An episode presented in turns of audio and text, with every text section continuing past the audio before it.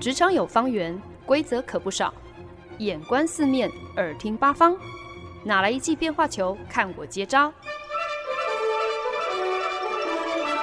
那些老外教我的事，和你 Easy Talk Easy Work。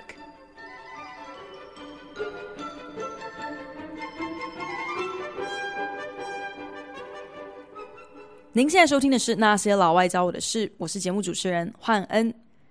前几天发现了，我有一位前前前同事，他在脸书上分享了一个小小的抱怨。先是谢谢了他一百二十多位有替他之前发布的一篇文章按赞的好友，接着又说呢，至于那些不知道为什么向脸书检举了我的文章，让他被移除的人，我觉得你们可能真的都应该好好想一想。到底大家抱着是一个什么样的心态？原来呢，我这位前前前同事，他眼看着新冠状肺炎的疫情在美国蔓延哦，因为联邦政府的无能失职，持续的呃越演越烈，所以呢，只有有感而发的写下了一篇文章，标题呢就叫做《隔离中的原谅》。他在文章中分享，最近这几个礼拜，大家可能都会觉得特别的奇怪吧，因为许多美国的州都陆续要求民众在家就地隔离，等于是进入一个半封城的状态。她自己跟老公合开了一间小剧场，那也是在政府的要求之下，被迫要关门两周。他就提到了，可能有些人会觉得，其实。这两周应该算得上是求之不得的空闲时间吧，好像好不容易可以让大家在很忙碌的生活节奏当中，可以稍微按一下暂停，找到一点点喘息的空间。搞不好有些人甚至会觉得可以暂时离群索居，远离人跟人之间的纠纷，真的是何乐而不为啊！可是呢，他在文章中就写到。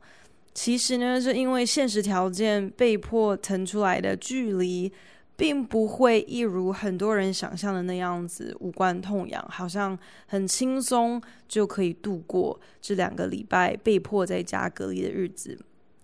这位前前前同事在文章中坦言，自己在二十岁出头还是花样年华的时候，曾经呢被诊断出免疫系统出了问题，大病一场，在鬼门关走了一遭。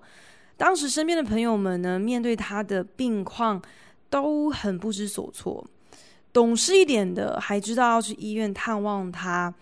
可是即使人出现了，心也不在。有些可能连眼神交汇都会觉得特别尴尬，反而还要当时还卧病在床休养的这位前前前同事，要反过来安慰对方来化解尴尬。前前前前同事，他在事后想到这件这件事情，就会感到心中还是有一些些的疙瘩。至于那些直接就人间蒸发，因为可能不知道如何来关心他，所以干脆就不闻不问的友人，他如今想起来也是觉得心中特别的不舒服。事后呢，前前前同事也从不同的朋友口中听到各种的消息。某某某是如何愧疚着自己从来没有去医院看望他，甚至可能没有打电话给他；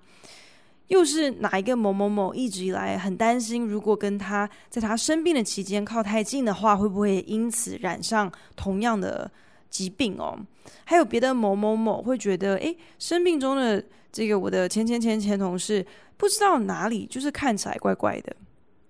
我这位前前前同事就在文章中坦言。他发现呢，自己在这整个过程当中，会一直忍不住要来替自己这些所谓的朋友打分数，就是按照他们在自己身边的过程当中的一言一行来评价这个人是好是坏。自己呢，在心中就不断的跟自己来回辩证着，那些自称是好朋友的人，是不是做了对不起自己的事情？自己又是否因此有正当理由可以怀恨在心，直到如今？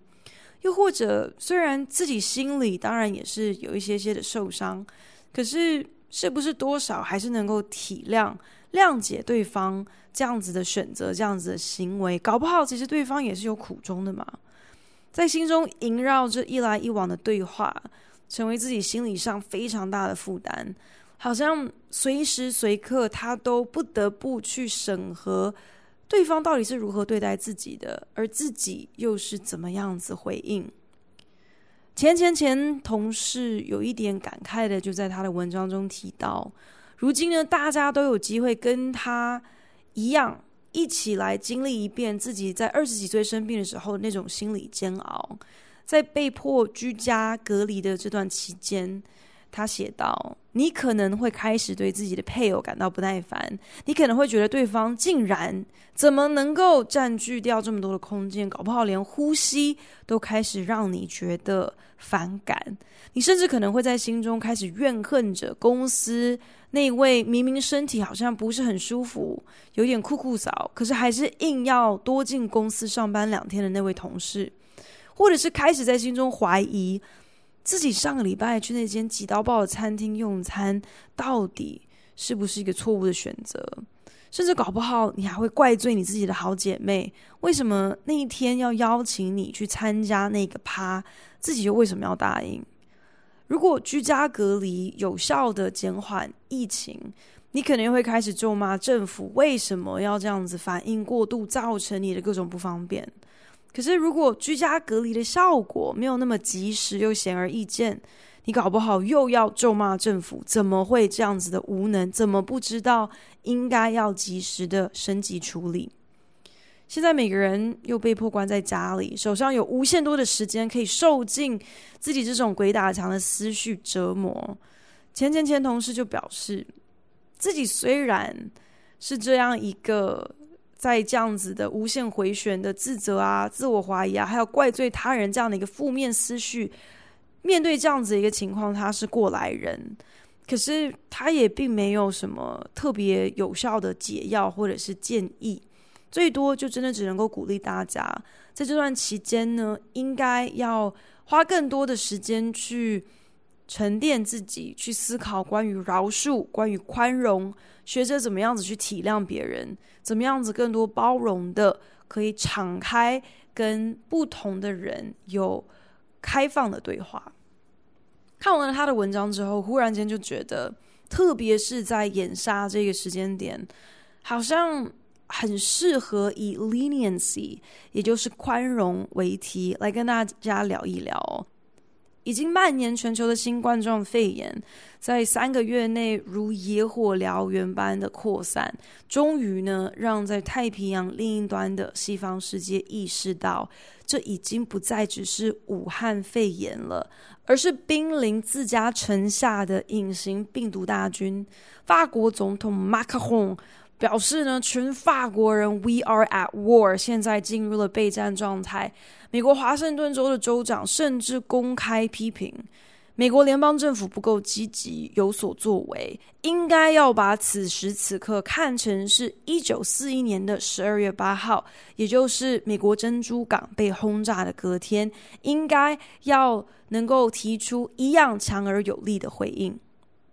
川普在三月初的时候呢，接连在公开的记者会上以及自己的推特上头，完全忽视于全球疫情以及自己美国相关的医疗权威所再三提出的警告还有呼吁哦，不断的轻看这个传染病，想要以他一贯的扯谎、顾左右而言他等等拙劣的技巧去糊弄媒体跟国民。无奈呢，这一次他扯的谎言所释放出来的这些不实消息，没有根据的一些假信息，这已经不能够跟他过往的谎言同日而语哦。不像是他可能会针对他那时候就职典礼的观礼人数啊，或者是他到底多少年有没有缴税啊，或者是他的川普帝国到底是赚钱还是赔钱，不像是这些谎言的层级哦。即便今天可能扯的谎再大，误差值再大，好像也无关痛痒。现在我们讲的是一个全球性的传染疫情，如今政府是不是能够在第一时间提供正确而透明化的资讯，还有呃领导，这攸关的是全国人民的性命。诶，岂是他随便扯一个谎可以这样子儿戏的？可是，或许对于川普没有下限的无能，嗯，这已经不是有没有 leniency 能不能够宽容以对的问题了，毕竟这是关乎性命存亡的时刻。也因此呢，美国各大州政府不分党派的，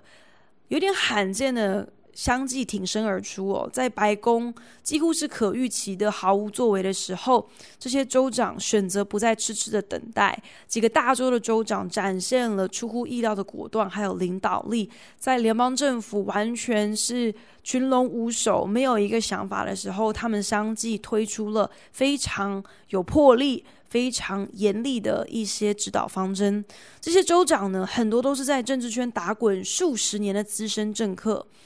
可是呢，啊、对于基本上很习惯、很常会将政治人物当作是明星来炒作、来吹捧的美国大众来说，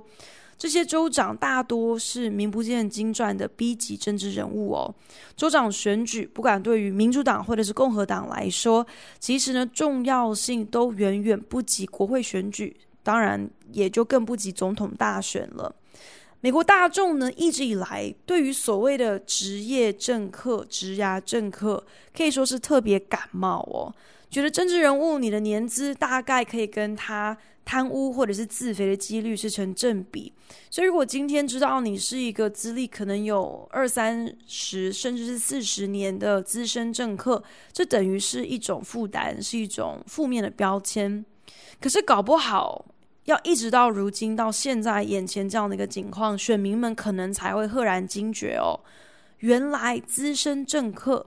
之所以资深，那就是因为他们那二十年、三十年、四十年的厚实执政经验，在面临大规模的紧急危难的时候，他们。反而能够沉着的应对，反而知道如何来运用，如何来协调州政府的资源，来面对眼下的这样子的一个危机。也因此呢，各大州的州长在这一次疫情决策当中，可以说是大放异彩，包含像是 Ohio State 俄亥俄州的州长，出乎意料的，等于是成为了美国各州的领头羊哦。由俄亥俄州率先决定关闭学校，还有接接着就是关闭餐厅跟酒吧的营业，以致后续呢，包括像是纽泽西、还有纽约等等大州，也都相继跟进。接下来的一两周呢，很多的美国居民都会被迫要在家蹲着，那没事干的时候呢，希望至少。他们能够开始更多关注自己当地的一些相关新闻，或许慢慢的也就能够心领神会哦。政治人物的好坏优劣不分党派，可是呢，却百分之百取决于你有没有经验值，你有没有能力，你有没有领导力。今天想要带来任何层面的改变，不是只是耍耍嘴皮子、说说大话、车车晃。然后随随便便一个阿猫阿狗都可以坐得住、坐得上这个权位，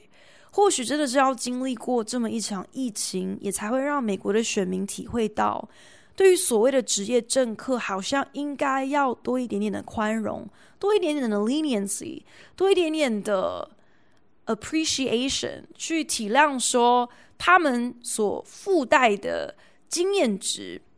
其实是有它的必要性的。今天要能够顾及民众的福祉，要能够对于政府的机器运作有一定程度的了解跟操作，你都必须要选对一个至少有一些些执政经验的候选人。或许呢，从这这场疫情之后呢，大家对于所谓的资深政客，对于你在政治圈里头的经历。会终于把它看成是替候选人大大加分的一个必要条件，而不是大家好像应该要呃不分青红皂白为之唾弃的一个呃负面标签。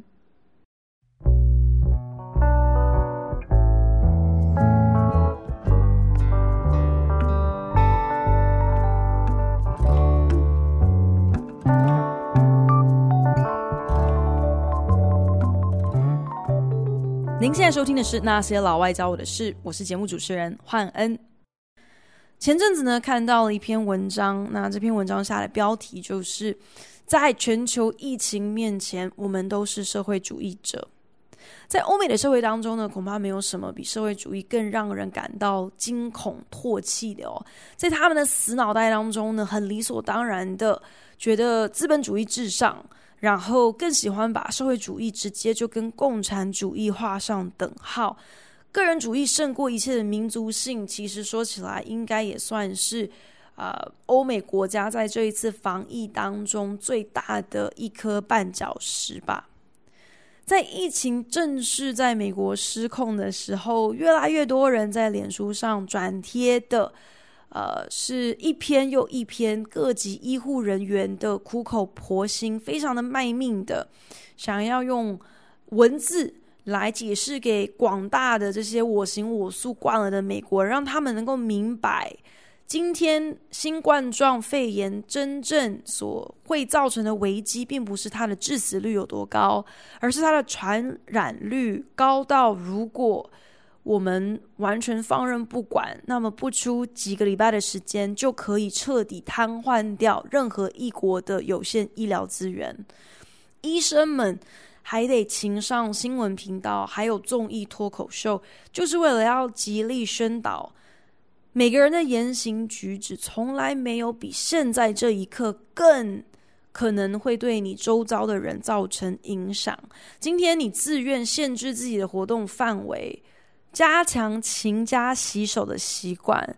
就算不是为了自己，你也应该要为了别人着想而乖乖就范。就算今天你染上病，症状并不是非常的严重，不过是轻微的一些感冒症状。这不代表说因为你而被感染的人也会一样那么的好运。搞不好他的症状就严重到需要诉诸急救，要到医院中，可能要被隔离，可能要。呃，需要有呼吸器来维持生命，这些东西很多时候都不是我行我素的美国人他们一时半刻可以理解的。原来自己的一言一行可以有这么深远的影响。这种共体时间的群体概念，对于美国人来说真的是非常陌生的。好像一直要等到餐厅啊，各个店家都被迫关门、被迫歇业，餐饮业还有旅馆业也面临非常大规模的裁员之后。欧美的这些啊、特别是美国人跟英国人才慢慢的体会到说啊，好像原来社会主义不是一件那么坏的事情哦，好像现在面对疫情的肆虐，这反而是一个好像根本不该花费唇舌去争辩的基本常识啊。这场疫情暴露了美国根本就是满目疮痍的医疗保险制度，缺乏由国家来买单的保险制度，成为了民众是否愿意在第一时间主动呃接受检测的一大阻碍哦。那个时候，刚从武汉被撤回的美国人，在完成了两个礼拜的隔离之后，竟然还会收到来自疾病管制中心的账单，甚至是一直到近期，疾病管制署的署长才在被美国议员质询的时候，被逼到了绝境，才勉强答应说，疾病管制署会负责所有国民接受肺炎检测的费用。而如今，像小学关闭了，小朋友无处可去，很多父母亲可能就必须要请假在家照顾小孩。这样的现实处境也揭露了呃美国各个公共福利的缺乏哦，包含像是没有公费的托婴这样的福利，或者是公司行号根本没有任何的呃规范，必须要提供几薪的病假，就更别提什么最低薪资的相关保障了。面对必须要居家隔离的政府政令，那些已经饱受冲击、大幅裁了员，却还是可能难逃破产命运的企业还有店家，更直接就是会造成很多中低收入家庭，他们马上即刻就要面临入不敷出的窘境。也是到了这样的一个节骨眼，大家才开始对于那些曾经被贴上社会主义标签的政策多看几眼，多了一些宽容。多了一些啊、理解说，原来他们可能是有其必要性的。资本主义跟独善其身的精神，在全球传染病的面前，真的是完全的不堪一击。过往那些理直气壮觉得啊，那些什么失业啊，然后所以负担不起医疗保险的可怜虫，他们的遭遇如何根本事不关己。政府更是没有道理要求自己要为这样子社会底层败类去多出一分钱，多尽一分力。这样子的人到如今或许也才能够更深刻的体会到风水轮流转是什么意思。毕竟自己永远始料未及，何时自己也可能会变成那个需要社会、需要政府伸出援手拉一把的可怜虫。自己因为多得到的，所以多付出的，并不是对那些好像比自己际遇差的人的某一种可怜、某一种施舍。这种啊、共体时间，或者是一起为社会尽一分力，这样子的一个观念，其实是未雨绸缪的，以备自己以后的不时之需。搞不好你哪一天病了，哪一天老了，哪一天不小心被公司裁员了，至少还有政府提供的一个保护伞来拖住你。只是等到疫情控制住了，对于那些更贴近社会主义的政策跟福利，这种程度的 leniency，这样的谅解跟宽容，不知道在嗯。资本主义、个人主义如此盛行的欧美国家，又能够坚持多久呢？可是我也意识到说，如果一整集我们都不不停的在讲新冠状肺炎，好像也有点太这个扫兴了一点哦。我想很多人可能呢，也都因为这一波疫情哦，开始跟我一样，就是体验在家上班这样的一个。全新的常态，外加呢，各国也都有呃不同程度的警示跟提醒，要大家尽量回避大型的集会哦。所以呢，我们所有人待在家的时间都变长了，似乎也就必须要更更加的和电视还有电影相依为命哦。我也不例外。那前阵子呢，总算是跟上了呃这一波的寒流哦，欣赏心血来潮的。呃，只花了一个周末就追看完了最近的一个韩国韩剧哦，就是《李尸朝鲜》，然后也很不负众听众朋友所望，就是我连看一个什么韩国僵尸片也能够获得本周节目的一些灵感跟素材哦，所以呢，呃，在这一段呢，就稍微转换一下，呃，我们讨论的题材，从有一些这个沉闷的关于疫情的一些所见所闻，就是稍微换档。聊一聊最新的这个韩剧哦，《李氏朝鲜》描述的是十六世纪的朝鲜国，当时是由李氏来执政。那皇帝呢，因为染上了天花不治之后，城府极深，志在要夺权的领议政赵学柱，就伙同他贵为皇后的女儿一起阴谋，请来了退休多年的御医。用了一株种在冰原深山中的不明植物生死草来炼尸，为了能够让皇帝死而复生，结果死而复生的皇帝反而变成了一具毫无理性可言、嗜吃人肉的丧尸。丧尸疫情在一阵阴错阳差之下，竟然就开始在国境南部的省份传开。这个时候呢，世子李沧。面对外戚权势的迫害，又眼看皇后随时都会临盆，如果今天生下了龙种，那自己的世子地位就不保。如今他不仅得要保住自己的皇位，还有自己的小命，更要追查父皇的下落，以及宫廷中的层层阴谋，还得要想办法控制住不断扩散的丧尸疫情。保卫那些早就因为外戚赵氏独揽政权、草菅人命，所以已经民不聊生的老百姓，不会很可怜的之中，还要成为丧尸的腹中餐。以我看遍丧尸相关影视作品的专业评断呢，我觉得《李氏朝鲜》真的是独树一格。诶，不只是因为它结合了时代剧，还有宫廷斗争的这些元素，还充满创意的研发了他们自己一套丧尸游戏规则哦，包含了呃在剧中丧尸瘟疫的这个源头，还有传染的秘密，以及可能治愈的方式等等。当然，对于丧尸类型作品也很熟悉的听众朋友，你们应该都知道哦。其实不管是任何的以丧尸为题材的电视或是电影的作品，到头来的中心思想都是丧尸再可怕都没有人可怕。也因此呢，《李尸朝鲜》将时空场景设定在十六世纪的朝鲜宫廷，呃，等于是很聪明的在人吃人这样的一个主题下，又多赋予了一层的影射跟双关哦。至于为什么明明这个礼拜是在讲 leniency，是在提到宽容，然后我竟然还可以扯到 zombie，扯到丧尸呢？那就是因为呢，在《李氏朝鲜》的第二季的尾声，世子李沧做了一个无私舍己又充满宽容的决定。接下来会有有剧透跟有雷哦，所以如果正在追剧或者是在听完我的介绍之后，打算要开始追《李尸朝鲜》的听众朋友，这边赶快把你们的耳朵捂起来，或者是赶快直接快转三分钟吧。在《李氏朝鲜》第二季的尾声，丧尸血洗皇宫哦。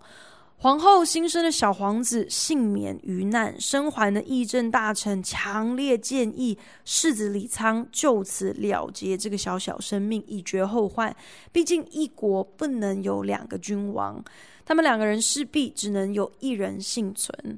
砍杀了无数的丧尸，在最危急的时刻都不愿意舍下属下还有百姓的李沧，为的不就是能够夺回他的王位，好好治理他的国家，为他的国家服务效劳吗？这个小婴儿无非就是他跟王位之间最后的障碍，又加上他已经心知肚明，这个婴儿并非他李氏皇族的血脉，因此呢。他抡起了宝剑，就要一刀毙了眼前的婴儿时，却忽然转念：该死之人再怎么样子，也不应该是出生不到两天的无辜婴孩。于是呢，在转瞬之间，就即刻做出了一个破天荒的决定：不只要饶过自己的假皇帝不死。还选择将本来就应该是属于自己的王位让出，让给这个小婴儿。另外呢，还特别的委托他所信任的大臣篡改历史，记录自己其实已经死于丧尸疫情。毕竟想要夺权的外戚赵氏已经因为丧尸疫情死的都死光了，如果还有什么残党余孽的话，让他们以为皇后所生的。嫡生子即位，成为朝鲜国的皇帝，至少能够避免又一波的宫廷腥风血雨。这也算是牺牲小我，送给朝鲜国一个太平盛世。对于和自己非亲非故，甚至还挡了自己的帝王路的孩子，却还能够展现如此的 leniency，只能够说，任何的宽容，无非都必须是要立基于。你彻头彻尾的体认到，今天顾全大局，要比自己的面子、里子、金子全部加起来都更加重要。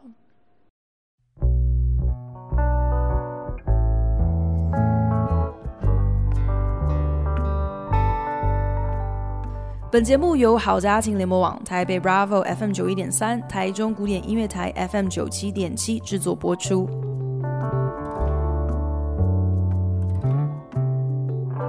今天在节目中跟大家分享的单字是 leniency，也就是宽容。觉得呢，在疫情蔓延的现在，来聊一聊关于宽容的一二事，好像是特别的合时宜的哟。那天呢，在脸书上乱窜的时候，不小心误入了一个我根本不认识的人的脸书页面。这个人呢，基本上从他所分享的各类影片跟贴文，大概就可以判读。他应该是一个蛮贴近共和党支持者那种刻板印象的一位白人老兄吧。果然呢，马上就在他的墙上看到他转发了一支影片，标题呢就是“为什么新冠状肺炎应该要彻底推翻掉枪支管制”。简单来说呢，这是影片当中的黑人男子再三的强调，美国政府近来一连串的公开记者会，已经可以很明确的看出。美国政府在危机当前的时刻，最主要的策略就是大家好自为之，想办法自救吧。不用指望政府会提供任何明确的引导。按照眼下这样的发展，很快的很多公家机关的服务可能就会瘫痪，警察呢可能也会染病，医疗人员也可能会面临人手短缺，到时候。就是完全进入无政府状态了，这不就是有利于各种心怀不轨的坏人可以趁机大闹一番？届时人人都必须要有自保的能力，你再怎么样也不能够等到那时候才开始思考要如何保护你自己和你的家人。言下之意，他无非就是在鼓吹大家除了要大量的囤积卫生纸之外。似乎也应该要开始考虑去个什么大润发添购一下军火，好像这样子拥有枪支，特别是在危机时刻拥有枪支，这才是彻底的实践美国人最引以自傲的自给自足、自立自强的精神。另外一边厢呢，在白宫宣布，嗯，强力建议大家要回避超过十个人的聚会场合之前呢。美国有非常多所谓的超大教会，所谓的 mega church，他们的主任牧师在主日的时候公然的鼓励会众彼此握手寒暄，甚至还倡导很多根本就是跟医疗专家的专业建议相违背的谬论。包含像是说什么教会是最安全的地方啊，如果今天连教会都不安全了，那还有哪里安全呢？还有什么病毒在上帝面前绝对是站立不住的等等，还还有牧师甚至公开的啊、嘲讽哦，说那些因为害怕会感染病毒，所以不敢来上教会的，这些都是胆小鬼的行为。除此之外呢，纽约布鲁克林区。呃，非常大的犹太人社区，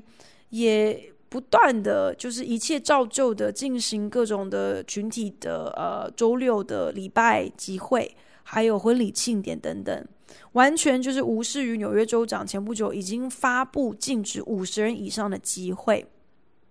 这些因为过度宗教狂热而完全丧失基本常识的行为跟选择，很真的很难。让人给予太多的宽容或者是谅解，就更不用提那些因为自私自利或者是全然无知，所以造成别人的困扰、别人的负担的行为。以 leniency 为题，讲到后来，可能真的也就跟我那位前前前前同事一样哦，就是其实没有什么特别的结论，最多就只能够提醒大家，世道人心。有太多不尽人意的事情，有太多我们过不去的结。有的时候选择宽容，与其说是放过别人，不如说是饶过自己吧。对于他人太过严厉之前，好像至少应该要有一点点的自觉。对于很多事情的对错、是非的判断，有的时候我们好像也不应该，好像有绝对笃定的那么自信的把握。在前前前前是有感慨，怎么会有脸友检举他这么一封掏心掏肺的好言相劝的时候，新闻刚好就刊出了，脸书近期来在抓假新闻的运算法不小心出了一些纰漏哦，导致很多人在近期分享，即便是来源正当的跟新冠状肺炎的疫情相关的内容或者是文章的时候，都会莫名其妙的被自动移除。脸书现在已经有呃。改正了他们这个运算法、演算法的问题，也已经将之前在错误的演算法之下被移除的文章将他们还原。可见得有很高的一个几率，我这位前前前同前同事他根本就是误会了自己的连友，在抱怨怎么会有人这么不上道，检举他的同时，或许。他也应该要采纳自己的建议，可以多花几秒钟的时间，想办法多一点点谅解，多一点点的对自己的周边好友有一些 leniency。